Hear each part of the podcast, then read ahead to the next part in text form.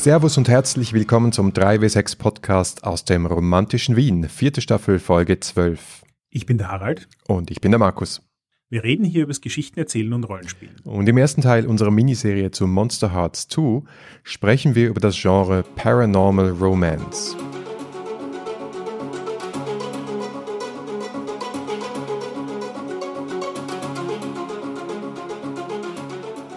Aber bevor wir jetzt großartig in das Romanzenthema eintauchen, was uns beiden ja sehr nah am Herzen liegt, müssen wir, glaube ich, noch über ein anderes Thema reden, das uns sehr nah am Herzen liegt, nämlich die 3W6-Con. Ja, da habt ihr uns ziemlich weggeblasen mit eurer Kaufwütigkeit. Also wir haben tatsächlich innerhalb der ersten zwei Wochen, wenn man die Vorkaufphase unserer lieben Patrons dazu rechnet, fast alle Karten verkauft. Es sind jetzt, wo wir sprechen, noch acht übrig. Ich gehe mal davon aus, dass die 80 bis zur Con auch noch verkaufen werden. Wenn nicht, habt ihr vielleicht sogar noch Glück und es gibt Abendkasserkarten oder Frühstückskasserkarten. Aber auf jeden Fall für alle, die schon Karten gekauft haben, beginnt jetzt demnächst eine sehr spannende Phase, nämlich nämlich die Anmeldung eurer Runden. Wir haben ja gesagt, also wenn hier 60 Leute sind und wir haben 10 Räume zur Verfügung, dann können wir in der Theorie bei vier Slots insgesamt 40 Spielrunden anbieten. Und das Ziel ist, dass wir das machen. Das heißt aber, wenn da 60 Leute kommen, dass 40 von diesen 60 Leuten mindestens eine Spielroute anbieten müssen. Was heißt müssen? Wir wollen ja gemeinsam spielen. Und das Schöne an Story Games ist, du musst ja auch nicht immer einen Haufen vorbereiten und einen Haufen leiten. Das heißt, ihr solltet eigentlich jetzt schon ein E-Mail von uns erhalten haben, wenn ihr schon Tickets habt, wie das funktioniert. Wir machen das nämlich über Trello, so ein Online Kanban-Board, äh, Pinwand, wo man Zettel drauf picken kann. Und genauso soll sich auch anfühlen. Wir äh, picken jetzt mal die Zettel drauf, wo steht, hey, ich bin der und der und ich biete die und die Runde an und ich habe für so und so viel Spieler Platz. Und wenn dieses Brett voll genug ist, dann machen wir neue Bretter auf, wo ihr dann eure Zettel mit euren Namen drunter kleben könnt, damit wir dann verteilen können, wer wo wann mit wem spielt. Das Wichtige ist, dass wir jetzt in erster Instanz mal einsammeln, wer gern welche Runden machen würde, um zu sehen, ob wir ein Überangebot haben, ein Unterangebot oder was auch immer. Und erst im zweiten Schritt werden wir dann die Anmeldung zur jeweils einzelnen Runde freischalten. Ja. Das ist auch gefühlt relativ wichtig. Ich habe jetzt in den letzten Monaten bei Gauntlet online gelernt, dass wenn das gut läuft, dann ist die Anmeldung für Runden was, was in sehr kurzer Zeit passiert. Das heißt, in dem Moment, wo wir das aufmachen, ist die Chance, dass fünf Minuten später alle lustigen, spannenden Runden voll sind, eigentlich ziemlich groß. Dementsprechend jetzt mal die Gelegenheit, sich anzuschauen, was wird überhaupt angeboten, wer bietet was an, was will man anbieten, was könnte man selbst machen, damit wir dann nachher auch schnell und ordentlich diese Runden füllen können. Ja, genau. Und wenn es da von eurer Seite Feedback gibt, wie wir das noch besser machen können, dann gerne in unsere Richtung. Wir machen das in der Form auch zum ersten Mal wir probieren was Neues aus und wir wollen dann an der Con selbst auch in real dieses Brett haben, wo die Zettel draufkleben, so dass wir auch spontan reagieren können und sagen hey, da tauschen wir noch zwei Spielerinnen und Spieler aus oder hier brauchen wir noch eine Runde oder hier machen wir noch ein Brettspiel in einem anderen Raum. Glücklicherweise der Ort, wo wir das veranstalten, hat sehr, sehr viel Flexibilität. Wir könnten auch runter in den muffigen Keller und Horrorrunden spielen und solche Dinge. Und äh, das wird recht großartig, glaube ich. Ja, und äh, weil du gerade beim Thema bist, was wir alles vorbereiten. Wir sind mitten in den Vorbereitungen und unter anderem haben wir auch unsere Badges gerade bekommen. Das würde ich insofern gerne erwähnen, weil wir haben uns ein bisschen inspirieren lassen von der Big Bad Con. Das heißt, ihr werdet nicht einfach nur ein blödes Badge kriegen, wo ihr einen Namen draufschreiben könnt. Nein, nein. Es wird fünf verschiedene Badges geben und jedes Badge ist eine Charakterklasse, mit der man am, auf der Con selbst spielen kann und wo aufgelistet ist, was man für coole Sachen machen kann, um dafür XP zu kriegen. Und wenn man fünf XP zusammen hat, kann man sein Badge eintauschen gegen eine neue Klasse. Was sind da so Sachen dabei? Wir haben zum Beispiel den Paladin, das ist so quasi der Mann oder die Frau, die herumläuft und anderen Leuten ein bisschen was darüber erklärt, wie Cons funktionieren, die Fragen beantwortet oder auch hilft, in Runden reinzukommen. Wir haben den Druiden, der dafür sorgt, dass immer alles sauber ist und wenn irgendjemand irgendwo was stehen lässt, das den Müll entfernt und solche Sachen. Es wird ganz verschiedene Klassen geben. Ihr könnt euch das dann alles anschauen auf der Con. Vielleicht schicken wir noch ein paar Fotos davon vorab durch die Runde, damit ihr auch wisst, was für Klassen es gibt. Und der Gedanke dahinter ist eine Ergänzung zu unseren Community Standards Dort erklären wir, was, was wir tun werden, und dafür zu sorgen, dass das Klima auf der Con möglichst gut ist, dass sich jeder willkommen heißt und dass niemand sich Sorgen machen muss um irgendwas und wie wir darauf reagieren, wenn es Fehlverhalten gibt. Und die Badges sind unser Versuch, die positive Seite davon zu beseelen. Das heißt, all die Dinge zu highlighten und in den Vordergrund zu rücken, die aus unserer Perspektive gutes Verhalten ausmachen, damit dann jeder Teilnehmer an der Con sich nicht nur wohlfühlt, sondern auch dafür sorgen kann, dass alle anderen sich wohlfühlen. Ja, genau. Das ist ganz zentral wichtig bei den Community Standards, die wir unten nochmal verlinken werden. Und bei diesen Badges oberste Priorität für uns und für euch bestimmt auch ist, dass es allen gut geht an dieser Con, dass es keine unangenehmen Situationen gibt. Das heißt nicht, dass wir uns nicht fordern beim Spielen, ganz im Gegenteil. Aber das soll nicht auf Kosten von irgendwem, der am Tisch sitzt, gehen. Das ist oberste Maxime für alles. Ja, genau. Ich finde, die Zusammenfassung ähm, lässt sich recht gut in einen Satz verpacken, nämlich benimm dich und verhalte dich so, dass andere Leute gerne mit dir Zeit verbringen. Das ist die 3W6-Version des kategorischen Imperativs. Da haben wir die Philosophiestudenten auch abgeholt.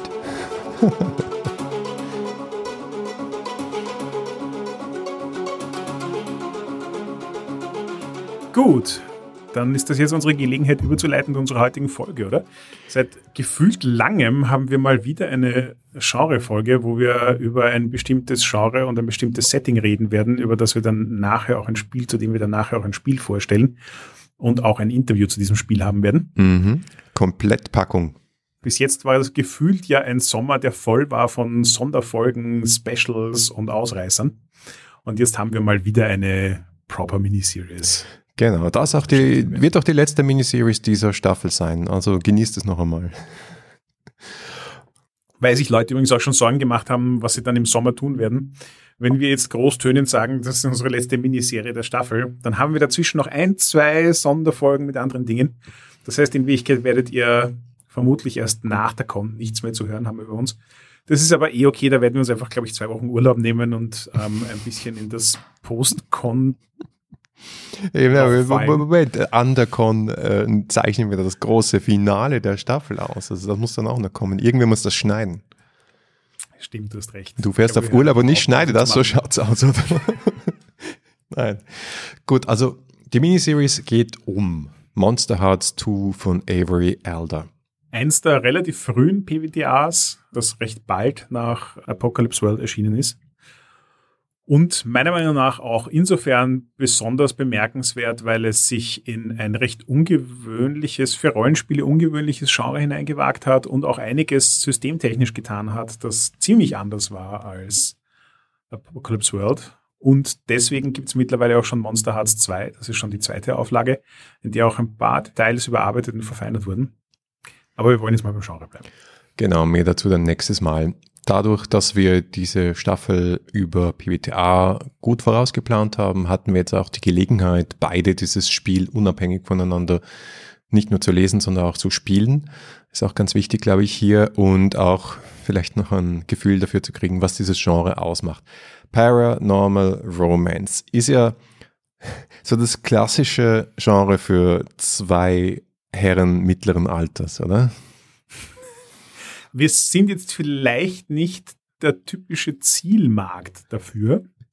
Aber ich muss zugeben, dass das Interessante für mich war, ich habe beim Recherchieren für die Folge heute bemerkt, dass das Genre eines ist, das ich durchaus relativ regelmäßig konsumiere. Wobei in sehr spezifische Medienform. Ich kenne wirklich viele der Fernsehserien, die in dieses Genre fallen. Ich kenne einige der Filme, die in dieses Genre fallen. Ich kenne so gut wie keine von den Büchern, die in dieses Genre fallen. Ja. Das fand ich sehr spannend. Erzähl mal ein paar dieser Medien auf, damit wir auch alle abgeholt haben, die jetzt mit dem Begriff Paranormal Romance nichts anfangen, obwohl es zum Teil Regale in Buchhandlungen gibt äh, mit diesem Titel. Ja, also bei den Fernsehserien haben wir solche Sachen wie Vampire Diaries, Teen Wolves, Originals, aber auch so Klassiker wie Beauty and the Beast, Buffy the Vampire Slayer, Supernatural, Shadowhunters und Charmed. Das ist Sachen, die man eigentlich seit vielen Jahren kennt, die immer wieder mal, immer wieder mal was Neues rauskommt, immer wieder spannende Sachen dabei sind. True Blood natürlich auch interessant. Stranger Things fällt auch unter Paranormal Romance. Echt? Wer sagt sowas? IMDB. Boah, das ist aber schon sehr, sehr weit gefasst. Ja, wobei ich durchaus verstehe, woher sie kommen. Mhm. Es ist zwar gerade bei Monster Hearts 2, das ja auch Teen Drama ist, ja. würde ich jetzt sagen, ist Stranger Things gerade mal ein, zwei Staffeln davon entfernt, volle Länge in die Definition hineinzufallen. Aber ich gebe dir recht, die erste und zweite Staffel sind noch ein bisschen, ähm, sagen wir mal, weit hergeholt. Ja, okay. Bei mir ist es eher so, ich habe mich sehr aktiv vorbereiten müssen für diese Folge. Ich habe eine Folge Buffy the Vampire Slayer geschaut und zwei Folgen Vampire Diaries und bin jetzt wesentlich schlauer als vorher, muss ich sagen. Weil ich habe ja hier öffentlich versprochen, dass ich mit meiner Freundin Natascha zu Hause alle das Gesamtwerk von Buffy schaue, sobald ich durch bin mit Babylon 5. Es gibt nur ein Problem. Wir sind noch nicht durch mit Babylon 5. Aber ihr habt schon angefangen. Uh. Ja, ja, also angefangen haben wir schon und es gefällt auch durchaus, aber es gibt so viel zu sehen. Ja, also äh, kurz gefasst, es ist wirklich nicht so mein Go-To-Genre und ich habe auch kein einziges Twilight-Buch gelesen. Ich auch nicht. Ich habe zumindest die Filme gesehen. Ich nicht mal das. Also ich bin, also heute kannst du mal ex cathedra und ich höre ein bisschen zu. Harald, go. Puh. Ja, also weil wir dann eh schon quasi die Überleitung zu den Filmen haben. Twilight ist natürlich so der Klassiker, die Twilight-Serie ist so der Klassiker, die sowohl in Buchform existiert als auch verfilmt worden ist. Wenn man sich allerdings IMDB anschaut, was die alles unter Paranormans Movies zählen, dann geht das ziemlich weit in die Vergangenheit zurück. Und da sind solche Sachen dabei wie A Married a Witch oder eben Beauty and the Beast, die äh, Originalverfilmung aus den 40er Jahren. Das heißt, das Genre an sich ist auch wieder, wenn man sich Wikipedia anschaut, gleichzeitig relativ alt und auch irgendwie neu. Relativ alt, weil die Griechen schon sehr viel mit Romance gearbeitet haben. Wenn man sich die griechische Mythologie anschaut, wenn die damit hineinspielt, kann man das durchaus auch als Paranormal Romance bezeichnen. Relativ neu, weil die Konventionen, unter der wir heutzutage Romance-Novels verstehen ja eher so, sage ich mal, um 1700 mit Jane Austen und dem Ganzen erst ihren gegenwärtigen Höhenflug gefunden haben. Paranormal Romance als Genre, das sich auch verkauft und das von vielen Leuten gelesen wird, ist überhaupt was sehr Neues erst. Das ist erst in den letzten Dekaden groß geworden. Und da hat mich zum Beispiel Wikipedia auch sehr überrascht mit den Zahlen. Paranormal Romance als ein Genre, das sich in Büchern verkauft, seit den 2000ern ein großes Thema. Und wenn ich verkauft sage, meine ich solche Sachen wie 500.000 Bücherauflagen, was als Rollenspieler ja vollkommen jenseitig klingt. Daher die Regale ja, in der Buchhandlung. Ja, genau.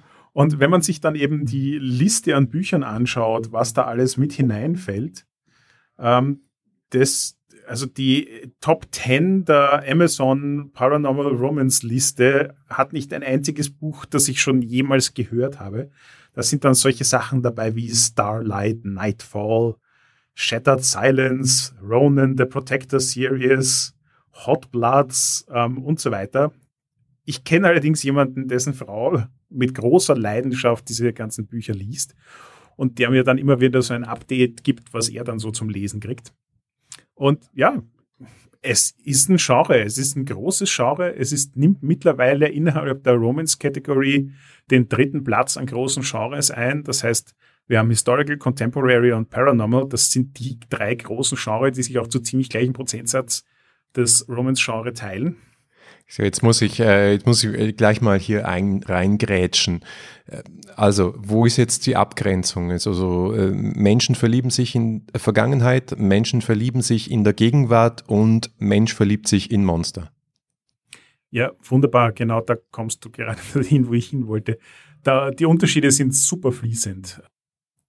Historical Romance ist, glaube ich, noch das am klarsten greifbare.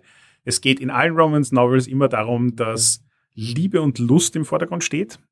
Interessanterweise sind auch hier die Abgrenzungen zu weiterführenden Bereichen recht fuzzy. Da sind sich die meisten Publisher und auch Autoren nicht ganz einig, Also gehört jetzt Erotik dazu, ja oder nein? Gibt es die klare Grenze, dass Erotik eigentlich nicht mehr dazugehört oder gehört alles bis zu Softporn dazu? Genauso wie äh, ist Zeitreise ein Teil, ist das dann schon Paranormal Romance? Ist Historical Romance nur dann Historical Romance, wenn alle Charaktere aus demselben Zeitalter kommen oder wenn ein Charakter in ein anderes Zeitalter reist, ist das dann Historical oder Paranormal? Genauso wie Contemporary Romance, sobald mystische Elemente reinkommen, könnte es sowohl ein bisschen in Richtung Mystery und oder Thriller gehen, könnte aber genauso gut Paranormal Romance sein, je nachdem, was dann die Erklärungsmodelle sind und so weiter. Ganz viel von diesen Überschneidungen kommt gefühlt ja auch daher, dass der große Aufschwung von sowohl Romance als auch Paranormal Romance mit den ganzen Penny, Dreadfuls und Pulp Magazinen gekommen ist. Das war so die erste Welle an, es gibt plötzlich günstige Printprodukte. Das ist ein Genre, das wir gut bedienen können. Und da kommt auch viel davon her, genauso wie Fantasy und Sci-Fi. Das heißt, viel von dem Zeug hat sich einfach stark vermischt von Anfang an. Und das Aufdröseln, was was ist, ist immer ein bisschen schwierig. Ja, genau. Ich, ja, es verkommt auch sehr schnell zur Wortglauberei, wenn man dann sagen, wo sind die Grenzen. Aber was mich noch interessieren würde, um doch noch eine Grenzziehung einzuführen, ist die Abgrenzung zu Urban Fantasy, weil wir hier auch schon mal über dieses Genre gesprochen haben. Und bei manchen habe ich das Gefühl, geht das so sehr Hand in Hand. Also wenn wir zum Beispiel Buffy anschauen, wo endet da Urban Fantasy und wo fängt Paranormal Romance an? Vor allem auch deswegen, weil Buffy zu einer Zeit groß war, als das nicht so, noch nicht so ein geflügeltes Wort war. Ja, voll, weil ganz, ganz viel Urban Fantasy hat Romance-Subplots. Und in dem Moment, wo dieser Romantik-Subplot größer und relevanter wird und damit mehr der Geschichte einnimmt, ist die Grenze erreicht, wo die Urban Fantasy zur Paranormal Romance wird. Genauso wie Paranormal Romance eben, wenn sie in der Gegenwart spielt, auch immer Elemente von Urban Fantasy drin hat. Also, ja, aber hier finde ich was Interessantes, nämlich den, den Begriff Urban, der aber nicht vorkommt äh, bei Paranormal Romance. Und ist es nicht so, dass die meisten dieser Geschichten in Kleinstädten stattfinden? Ist das nicht auch was ganz Typisches? Nämlich auch wenn ich jetzt wieder Monster Hearts anschaue, dann ist, dann gibt es so Playsets oder Settings, die du dir nehmen kannst zum Schnellstarten und die heißen Small Towns. Das ist sicher kein Zufall.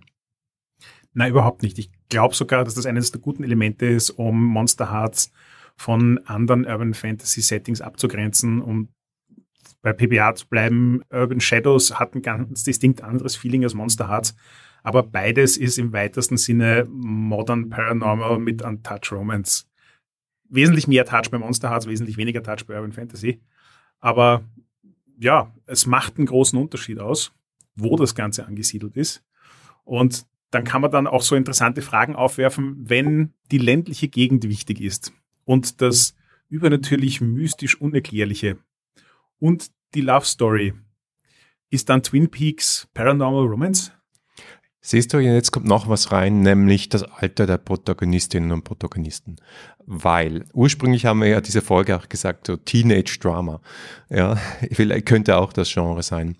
Und spätestens seit Buffy sind es ja eher die adoleszenten Heldinnen und Helden, die hier den äh, Vampiren und Werwölfen in den Hintern treten, Schrägstrich sich in sie verlieben.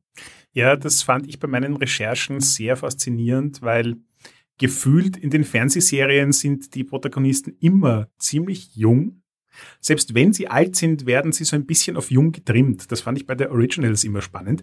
Wir reden hier von Hauptcharakteren, die Jahrhunderte alte Vampire sind, die sich aber aufführen wie die ärgsten Teenager eben so Klassiker wie äh, Buffy oder selbst Supernatural, wo die Charaktere jetzt nicht zwangshaft Teenager sind, ist viel von diesem mh, mm, Teenager und, und Young Adult Verhalten drin. Und das ist was, was in Filmen dann nicht mehr ganz so vehement ist. Da sind zwar die Charaktere oft jung, aber verhalten sich nicht dermaßen teenagerhaft. Und in der Buchwelt habe ich den Eindruck gehabt, so beim Durchblättern durch die Top Ten Liste, dass die jungen Haupthelden eigentlich relativ selten vorkommen. Also das fand ich interessant. Vielleicht ist das jetzt nur ein Eindruck von den Top Ten gewesen. Und wenn man es umfangreicher betrachtet, ist es eher auch wieder ein bisschen anders. Aber dass sich Monster Hearts da ganz explizit auf dieses Thema ländliches Teenager-Drama verquickt mit Paranormal Romance und Urban Fantasy gestoßen hat, geworfen hat, macht schon eben ein ganz eigenes Feeling aus und in der Hinsicht sind eben solche Sachen wie Twilight ja auch Paradebeispiele dafür. Mhm. Wobei mir aufgefallen ist, ich glaube, sie erwähnt Twilight mit keinem Wort in diesem ganzen Buch. Ich bin mir auch nicht sicher, ob sie ein großer Twilight-Fan ist. Nein, ich hatte das Gefühl auch nicht so möglicherweise, weil ja, selbst ich, der quasi die Twilight-Geschichten nur per Osmose aufgenommen hat aus der Kultur heraus, habe so gespürt, dass die Sexual Politics von diesen Büchern ja nicht so lupenrein sind. Das finde ich übrigens auch einen interessanten Punkt, der meiner Meinung nach durchaus in den Genre hineinspielt, auch wenn das gar nicht so sehr mit dem Genre zu tun hat. Aber Avery hat für mich in das Buch schon einen sehr klaren queer Touch hineinverpackt. Also einerseits, weil sie es offen anspricht, andererseits aber auch durch die Art und Weise, wie sie beschreibt und einfach auch die Art und Weise, wie sie das Spiel propagiert. Ja, wobei ich glaube, sie argumentiert auch sehr gut, warum dieses ich verliebe mich in einen Vampir oder ich bin ein Vampir und verliebe mich in einen Werwolf, an sich intrinsisch schon irgendwie queer ist, im Sinne von seltsam, anders und die Norm sprengend. Und wenn ja, du das ernst nimmst und durchziehst, dann kommst du zu solchen Situationen. Und sie hat das wirklich gut ins Spiel hinein verbacken, dass alle, die das spielen, auch Lust haben, einfach mal Romantik in allen ihren Variationen oder in anderen Variationen, als wir es üblicherweise gewohnt sind, durchzuspielen. Ja, voll. Und in der Hinsicht, also mir ist Monster Hearts schon immer aufgefallen, weil es ein sehr gutes Writing hat, das Spiel. Und es ist mir beim Playtesten erst aufgefallen, wie unglaublich elegant und subtil sie diese Genrekonventionen in das Spiel verpackt hat. Also sie hat eine spezifische Genrekonvention genommen, also eben die Entscheidung, es ist nicht nur Paranormal Romance, sondern es ist Paranormal Teenage Romance und es fokussiert sich auf diesen Queer-Angle. Das ist aber so gut in das System verpackt, dass es unglaublich leicht ist, solche Charaktere zu spielen. Also leicht gängig im Sinn von, es liegt nahe und es wird vom System unterstützt. Und es bringt dich wenig auf den Gedanken, was anderes zu spielen, wenn du in so einer Gruppe mal drin bist. Mhm. Ich weiß nicht, wie es dir da gegangen ist. Du hast das ja auch gespielt leitet und ja. nicht nur gespielt. Mhm. Das heißt, da bin ich schon gespannt auf deine Schilderungen dann. Ja, mehr dazu in der nächsten Folge. Aber was schon klar ist, dass in diesem Spiel, und das sagt eben auch viel über das Genre aus, dass es in diesem Spiel nicht ist, wir sind die Abenteurergruppe und wir stellen uns jetzt den Herausforderungen, sondern es ist ein Spiel der zwischenmenschlichen Beziehungen und des zwischenmenschlichen Dramas. Und das ist in den Regeln und in der Beschreibung und im Setting dieses Spiels fix angelegt. Du kommst also nicht aus. Dieses Spiel wird nicht funktionieren, wenn du nicht Spieler gegen Spieler konfrontierst. Will nicht heißen, dass man sich ständig prügelt, sondern es will heißen, ich lege von Anfang an und während des Spiels noch viel mehr Spannungen zwischen den Spielercharakteren an und dann lasse ich die ausspielen. Und das war schon sehr stark das Erlebnis für mich als Spielleiter, dass ich einfach auch sagen kann, so, ich setze jetzt dich und dich in diese Situation, dann macht mal. Das eskaliert von selber. Ja, voll.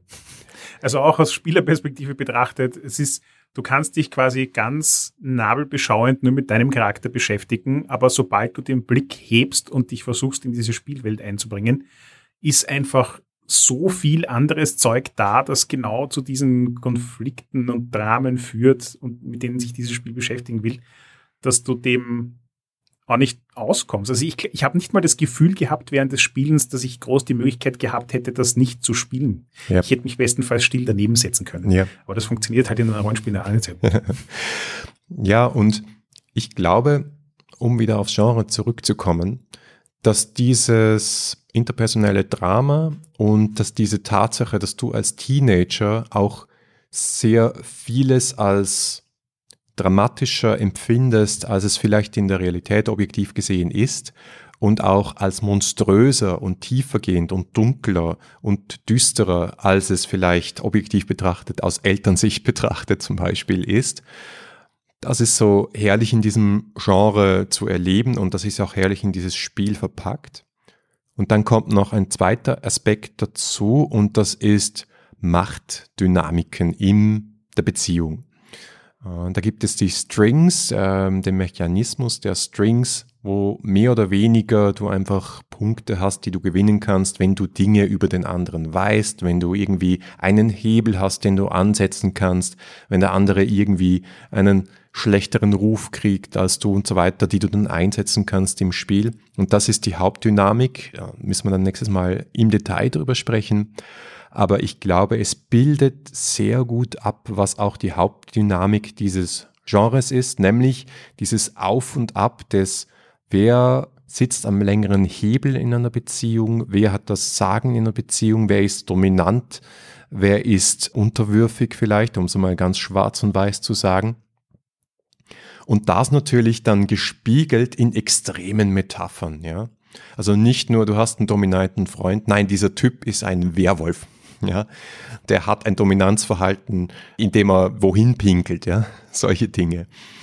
Stimmt, du hast keine, du hast keine depressive Freundin, die Goth ist, du hast eine Vampirfreundin. Ja, genau. Oder ein Geist.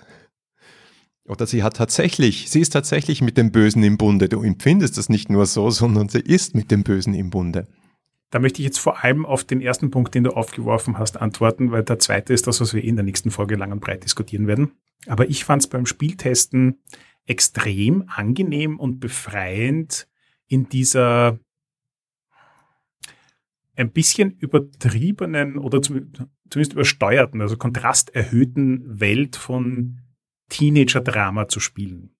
Weil so wie du schon gesagt hast, dadurch, dass die Metaphern sehr greifbar und stark sind, das ist nicht nur, es ist nicht so eine schwarz-weiße Grauschattierung, Thematik im Sinne von, na, ist er jetzt der Gute oder der Böse, wie hat er das gemeint, sondern die Sachen werden gleich instant in, in Dinge verpackt, die sie sehr kontraststark, groß, beeindruckend, bedrückend erscheinen lassen. Und die Handlungen, die du setzt, können gleichzeitig, also ich, ich habe das einfach wirklich so empfunden, also im Sinn von, ich kann mir jetzt überlegen, wie sich ein Teenager, also quasi ein ungeschliffener Diamant verhält, dem nicht alles auffällt, dem nicht alles bewusst ist, der nicht jeden subtilen Verschwörungsplot checken muss. Ähm, ich muss jetzt nicht die super Graustufen, 24 Ebenen an äh, Diplomatie auspacken können, sondern du kannst die Charaktere relativ simpel und plakativ spielen und genau daraus ergibt sich auch total viel dieses Dramapotenzials. Und dieses plakative Spielen war irgendwie so angenehm, weil es ist eh das, was du in allen äh, Medien vorgelebt kriegst, wo du dann als Zuschauer immer daneben stehst und sagst, nein, mach das doch nicht. Und in dem Fall ist es aber von dir gefordert, dich so zu verhalten und es passt. Es, du kommst dir nicht blöd vor dabei, du kommst dir nicht unnötig vor dabei, also im Sinne von, na, warum habe ich jetzt wieder den Scheiß gemacht, der die ganze Gruppe hineinreitet, sondern es, alle verhalten sich so, alle sollen sich so verhalten und alle haben Spaß dran, sich so zu verhalten. Da muss ich jetzt dich aber doch fragen, auch in deiner Spielerfahrung, wo hast du das empfunden, so auf der Bandbreite zwischen, das ist so palpig, dass es schon lächerlich ist, oder wir haben alle so viel Spaß, dass wir eigentlich nur noch lachen zu, es ist total düster und goth und äh, oh Gott, es ist alles so schlimm und dramatisch und wir, wir suhlen uns in unserem Elend Teenage-Drama, weil äh, bei uns, ich weiß nicht, es war sehr lustig. Also wir haben in einer Drei-Stunden-Sitzung beide Extreme dieses Spektrums drin gehabt. Cool. Und das hat mich schon ziemlich beeindruckt, dass das geht. Ich glaube, dass du das bewusst zulassen und konstruieren musst. Wenn du es einfach laufen lässt, kann es sehr leicht in einer Schiene enden, aus der du nur noch schwer rauskommst. Also wir hatten definitiv unsere schräg unterhaltsamen Momente. Aber was wir eben auch hatten, war so einen Augenblick, da hat einer der Charaktere versucht, von einem der Bösewicht-NPCs quasi Informationen herauszufinden, ist in den sein Büro geschlichen. Das war quasi der Oberlehrer Pater Braun. Ähm, hat dort seine Akten durchstöbert und ist dann quasi dabei erwischt worden, dass er dort im Zimmer ist. Jetzt war der Spieler aber, also der Charakter war ein Geist, das heißt, der Plan war einfach durch die Mauer zu driften und zu verschwinden. Und das hat aber dann irgendwie nicht hingehaut. Und dann war sozusagen die Alternativentscheidung, okay, ähm, er versteckt sich jetzt unterm Schreibtisch, so ein großer, alter, schwerer Schreibtisch mit quasi Abschallungen überall. Und er versteckt sich jetzt unter dem Schreibtisch und hofft einfach, dass er nicht bemerkt wird. Und genau das ist auch passiert. Der Pater Braun ist reingekommen, hat ihn nicht bemerkt, hat sich an den Tisch gesetzt, hat dann dort quasi die Akten zu lesen begonnen von den Charakteren und sich quasi hineingesteigert in, in so eine Ich bin der autoritäre Lehrer und diese Kinder gehören alle geknechtet äh, Rage. Und dann hat der Spielleiter den, finde ich, sehr schlauen Twist gehabt, dass der halt davon total einer abgeht. Der ist einfach total geil drauf macht, über Kinder ausüben zu können. Und dann hast du plötzlich so einen in Rage befindlichen, aufgegeilten alten Typen, der an einem Schreibtisch sitzt und dein Charakter sitzt unter dem Schreibtisch drunter. Also ich fand das schon ziemlich düster, muss ich ehrlich zugeben. Ja, ich glaube, wir müssen Content-Warnungen ausgeben für diese Folge. Na, also ich glaube schon, dass viel Potenzial da ist, das Helle und das Düstere zu zeichnen. Mhm. Ähm, du brauchst nur auch Spieler, die es reinbringen. Also das, das war so eine typische Szene, wo wir auch tatsächlich als Spieler untereinander diskutiert haben, was ist jetzt so ein bisschen das Worst-Case-Szenario, was uns einfällt, was geht, was in die Story passt. Ja. Ähm, und dann, dann kann das schon funktionieren. Ja? Und deswegen, liebe Hörerinnen und Hörer, spielen wir mit einer X-Card. Das ist hier echt wichtig und, und auch äh, Avery äh, gibt diesem Thema äh, Raum im Buch. Ich glaube, die äh, eigenen Grenzen der Spieler auszutesten, ist hier einerseits wichtig und andererseits ist es auch wichtig, sie nicht zu überschreiten. Weil, puh, ja, ja also ich weiß nicht, ob da, ob da der eine oder andere nicht schon gesagt hat, äh, spulen wir kurz mal zurück. Ja, voll. Vor allem, ich glaube, dass sozusagen der Reiz des Spiels daran liegt, dass du die Grenzen auslotest. Du hast eben so diese plakativen, palpigen, aber auch potenziell abgründigen Charaktere. Und der Spaß des Spiels kommt wirklich daher, dass du diese Grenzen auslotest. Aber damit hast du natürlich total hohe Chancen, dass du über persönliche Grenzen von Spielern hinauslatscht. Und dementsprechend glaube ich, also wenn es jemals ein Spiel gegeben hat, das berechtigterweise eine X-Card haben sollte und wo es keine Diskussion gibt, ob das jetzt ein blödes Tool ist oder nicht, dann ist es Monster Hearts. Apropos kein anderes Spiel. Ich habe mir wirklich überlegt, gibt es noch ein anderes Spiel, überhaupt noch ein anderes Spiel, das dieses Genre wirklich gut abbildet, das so am Punkt ist und sagt, okay, ich bin Paranormal Romance in diesem Teenage-Setting, in diesem Small-Town-Setting. Es gibt ja ein Buffy-Rollenspiel, aber ich muss zugeben, ich, ich kenne es nicht. Ja, ich habe vom Buffy-Rollenspiel auch schon mal gehört. Das, was ich gehört habe, war ganz schrecklich. Also ich habe es nicht voll gelesen, ich habe Auszüge davon gelesen. Und zwar war es meiner Meinung nach deswegen ganz schrecklich, weil Monster Hearts genau vorzeigt, wie du so ein Spiel umsetzen müsstest, damit das Genre auch tatsächlich funktioniert. Und das Buffy-Rollenspiel war noch ziemlich oldschool. Das war noch mehr so, wir haben Skill-Trees und Attribute und Combat-Systeme, die über mehrere Kapitel gehen und so weiter. Und das captured nichts davon, was ein Paranormal Romance Setting ausmacht. Und das ist genauso, wie wenn du versuchst, Paranormal Romance mit D&D zu spielen. Ich glaube, dass das ziemlich schmerzhaft wird. Also es ist dann dieses herausforderungsorientierte Spielen, wo du sagst, okay, ich nehme jetzt als Kernaspekt von Buffy raus, dass Buffy Karate kann und oder Kung Fu oder was auch immer es ist, Kampfkunst halt und damit Dämonen in den Hintern tritt. Ob es das ist, ne, ich, ich hätte so Zweifel. Also was mir noch eingefallen ist zum Thema andere Spiele, und das fand ich quasi als Gegenüberstellung recht interessant. Hast du in Masks schon mal hineingeschaut? Ja, habe ich. Und der Teenage-Aspekt ist da auf jeden Fall da. Genau, und du hast den Teenage-Aspekt, du hast das, in dem Fall ist es halt mehr Supers als Supernatural. Du hast definitiv Drama und du hast definitiv auch Love Story drin. Aber es fühlt sich beim Spielen sehr distinkt anders an. Hm, ja, Supers sind halt schon wieder eine ganz andere Baustelle wo, ich meine, wenn du dann in die Richtung X-Men und Mutanten gehst und so, kann ich es mir vorstellen, dass es ähnliche Themen abbildet. Aber ja, es ist halt eher in dem Kontinuum zwischen Horror und Science Fiction noch eher in Richtung Science Fiction, während dem Paranormal Romance immer noch ein bisschen eine Prise Horror hat, aber darum, darüber könnten wir auch sprechen. Ja? Also ich sehe es ja nicht als Horror genauso wenig, wie ich Urban Fantasy als Horror empfinde. Es nimmt Tropoi, es nimmt Tropes aus dem Horror-Setting und versetzt es in ein anderes Genre, nämlich Romance. Und das finde ich das Spannende dran. Ja, im Prinzip gebe ich dir recht, aber ich finde auch, dass du es jetzt gerade sehr gut auf den Punkt gebracht hast. Der Unterschied zwischen Masks und Monster Hearts ist wohl der Horror versus Sci-Fi-Ansatz. Und das macht, das alleine macht schon einen riesen Unterschied im Erleben aus. Also ja, für alle, die sich für Paranormal Romance, Teenage Horror, Drama interessieren, ist Monster Hearts 2 eine schwere Empfehlung. Und wie genau das funktioniert, dazu dann mehr in der nächsten Folge.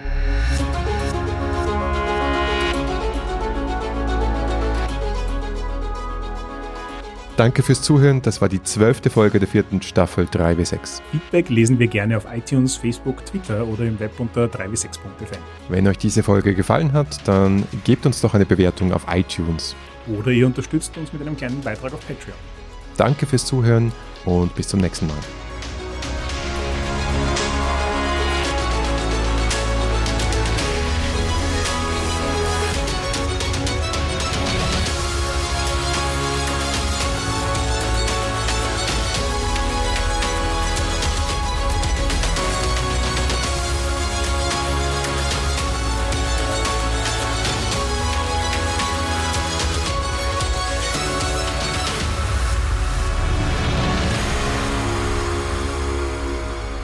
Danke fürs Zuhören. Das war die zwölfte Folge der vierten. Oh,